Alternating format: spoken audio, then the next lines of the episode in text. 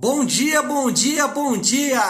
Graça e paz do Senhor Jesus seja com todos nós. Uma ótima quinta-feira para todos. Hoje é dia 30 de setembro de 2021. Setembro chegou ao fim. Estamos aí nos últimos três meses do ano, entramos, nos últimos três meses do ano, finalizando aí mais um ano para a glória de Deus, animados com tudo aquilo que o Senhor tem feito. Bom, seja muito, muito bem-vindo ao nosso devocional de hoje. Hoje o tema do nosso devocional é aquele que é a esperança.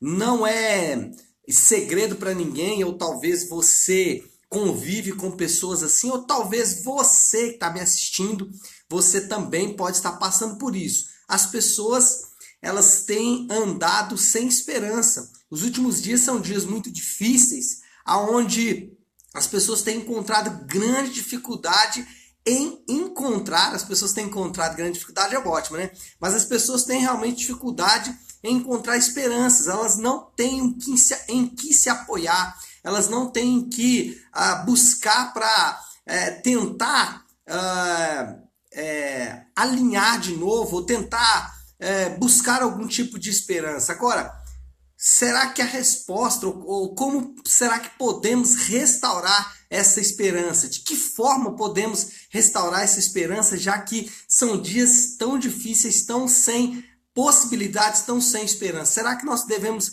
restaurar as esperanças ouvindo pregações, ouvindo é, pregadores aí da internet, participando de treinamentos, de conferências, de congressos, participando de grandes movimentos? Ah, do povo de Deus ou, do grande, ou de grandes movimentos de outros grupos? O que pode restaurar a nossa esperança? Será que é votando bem aí em 2022? Votando de maneira certa nos candidatos corretos? Será que assim nós vamos conseguir restaurar a nossa esperança quando os nossos políticos forem de fato bons políticos, ou quando o nosso Supremo Tribunal Federal e os nossos deputados, enfim, quando ah, nosso, os nossos líderes da nação forem melhores, será que assim nós vamos restaurar a esperança? Ou será que é um pouco mais simples? Será que nós vamos conseguir restaurar a esperança conseguindo um novo emprego? Hein? Será que se nós trabalharmos aí em uma multinacional, ou será se nós é, conseguimos montar uma grande empresa que vai gerar milhões e milhões de reais por ano? Ou será que nós vamos restaurar a esperança conseguindo um novo amor, um novo relacionamento, conseguir restaurar o nosso casamento, ou enfim, como podemos restaurar a esperança? Será que a restauração da nossa esperança está nessas coisas, está nesses ah, elementos aí, nesses aspectos ligados muitas vezes àquilo que nós devemos fazer ou as novidades que devemos buscar? Bom, Jeremias ele encontrou a esperança. Ah, o contexto aqui do nosso devocional de hoje está ligado a Jeremias 3, 3 e 4, mas principalmente Jeremias capítulo 3. E no capítulo 3 de Jeremias, do versículo 21 até o versículo 26, nós temos o apogeu do livro aí, do Lamentador. Um texto talvez dos mais conhecidos dentre os cristãos, né? o texto mais conhecido entre aqueles que gostam e leem a palavra de Deus, está exatamente aqui nesse capítulo 3 de Jeremias, e é sobre ele, é sobre isso que eu quero basear toda a nossa conversa de hoje, sobre esperança. Deixa eu ler esse texto com vocês, porque eu acho que esse texto ele é de uma riqueza e é de um, uh, de um poder assim tão grande que eu acho que vale a pena a gente ler ele aqui. É Jeremias, Jeremias, Lamentações, Lamentações. Falei Jeremias, mas não é Jeremias, é Lamentações. Lamentações, capítulo 3, versículo 21. Diz assim: Todavia, lembro-me também do que pode me dar esperança. E aí ele vai falar o que é que pode dar esperança. Ele diz assim: Graças ao grande amor do Senhor é que não somos consumidos, pois as suas misericórdias são inesgotáveis. Renovam-se a cada manhã, grande é a sua fidelidade. Digo a mim mesmo: a minha porção é o Senhor, portanto nele porei a minha esperança. O Senhor é bom para com aqueles cuja esperança está nele, para com aqueles que o buscam. Bom é esperar tranquilo pela salvação do Senhor. Então, você percebe nas linhas, você percebe na fala é, do lamentador aqui exatamente um tom de esperança, um tom é, de, de olhar para o futuro, de olhar para tudo que está acontecendo e conseguir encontrar uma saída, conseguir encontrar uma, um, uma resposta, um, um, uma restauração. E é exatamente essa resposta de Jeremias, o lamentador, aqui no livro de Lamentações, é que nos chama a atenção. Por quê? Porque esse texto é lindo, esse texto é admirado, esse texto é muito conhecido, quero trazer à memória aquilo que me dá esperança. Né? Esse texto virou música, esse texto ah, já é, foi foco de pregações, de livros e etc e tal. Só que O que chama a atenção aqui, talvez, é não só a beleza e a profundidade do texto, mas o que chama a atenção também aqui é o contexto em que o lamentador escreveu essas palavras. Se você ler todo o contexto aqui do livro de Lamentações, onde o profeta Jeremias está inserido, você vai perceber que estas palavras elas ganham um peso muito maior. Porque o momento em que Jeremias está escrevendo essas palavras, ou está falando essas palavras, era o momento de maior crise da nação de Judá até aquele ponto. Ah, talvez nós só podemos comparar este momento aqui da nação de, de Israel com o holocausto vivido agora no século 20.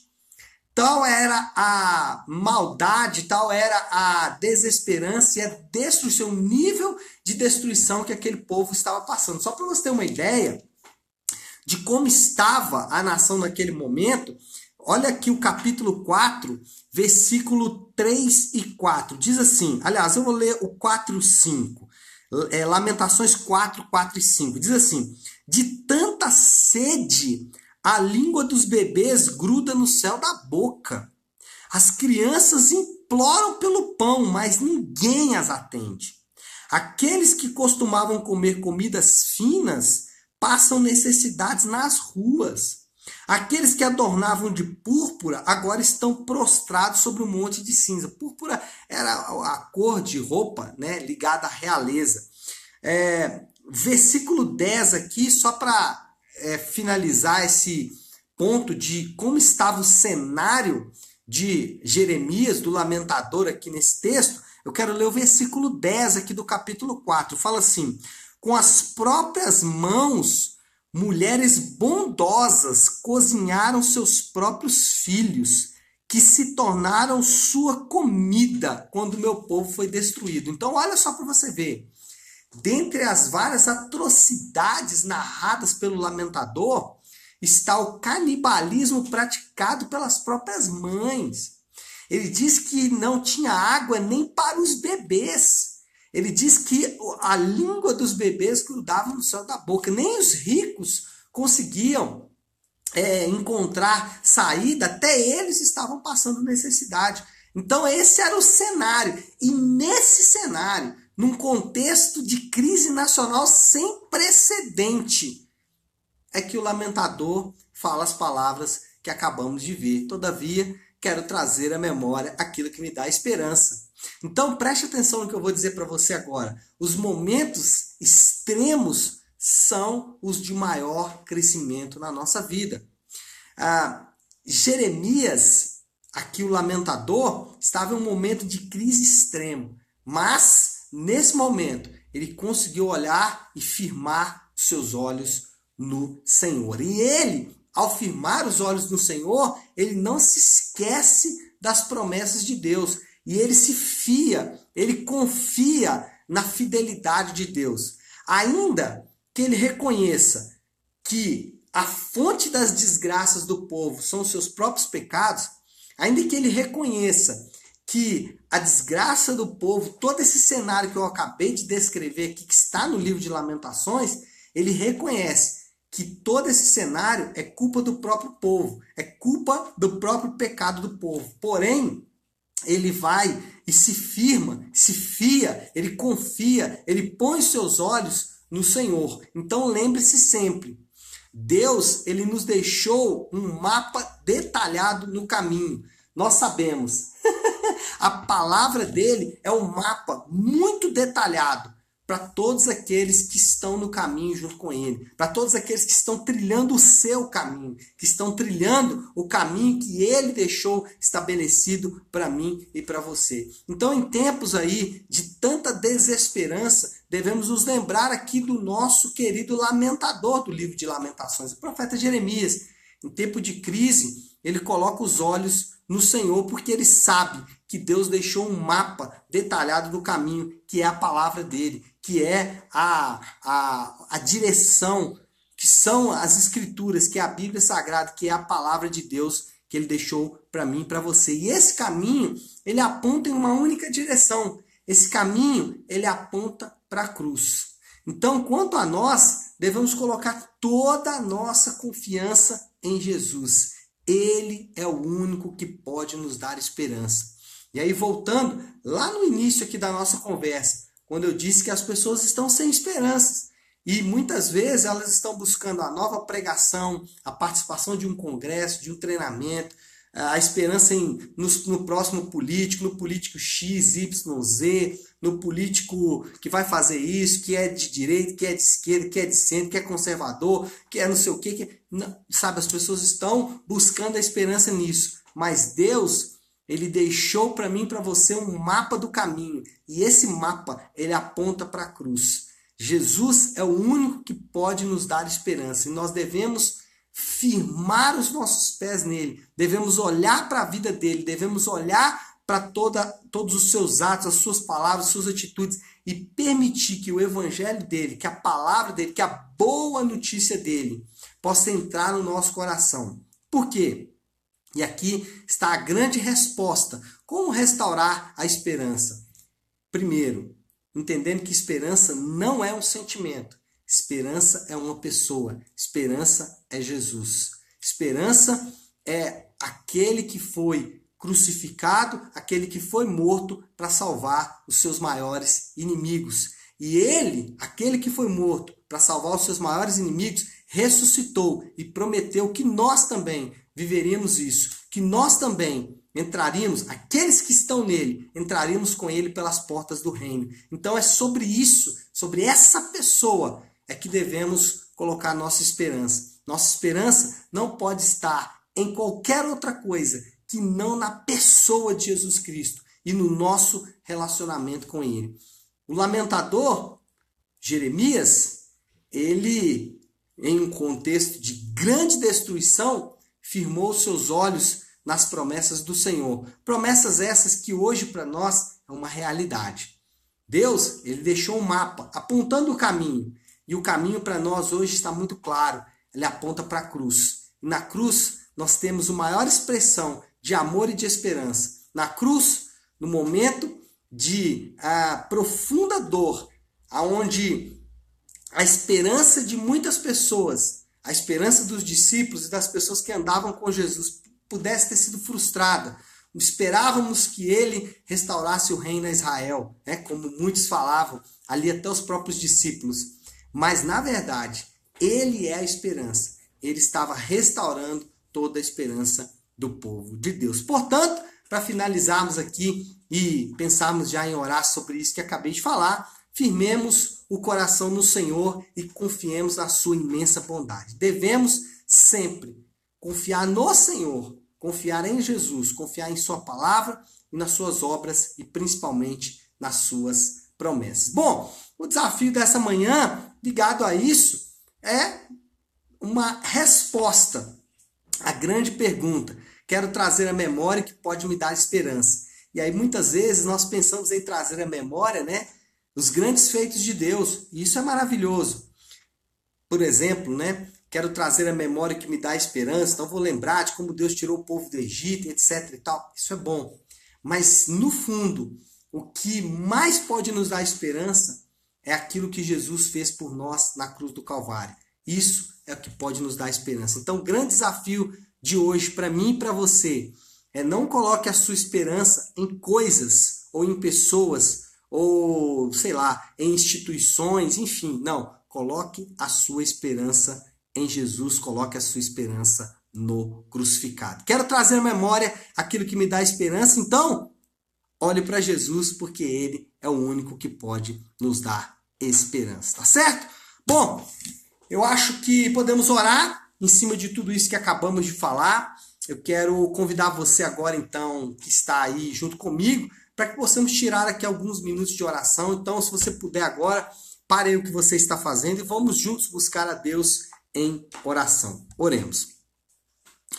Nosso Deus, Pai de graça, Deus de amor e toda misericórdia. Senhor, nós nos curvamos agora diante da tua doce e preciosa palavra. Senhor, a história de Jeremias, a história desse homem que, diante, Senhor, de um quadro de crise nacional sem precedente, diante de um quadro, Pai, de extrema destruição, de dor, de angústia, um quadro, Senhor Deus, é, que nós às vezes não conseguimos nem imaginar. Tal era a crueldade, as atrocidades que estavam envolvidas, meu Deus, nesse momento.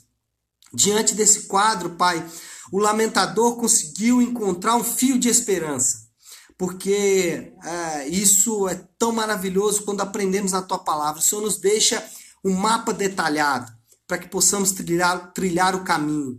E o caminho sempre conduz à cruz do Calvário.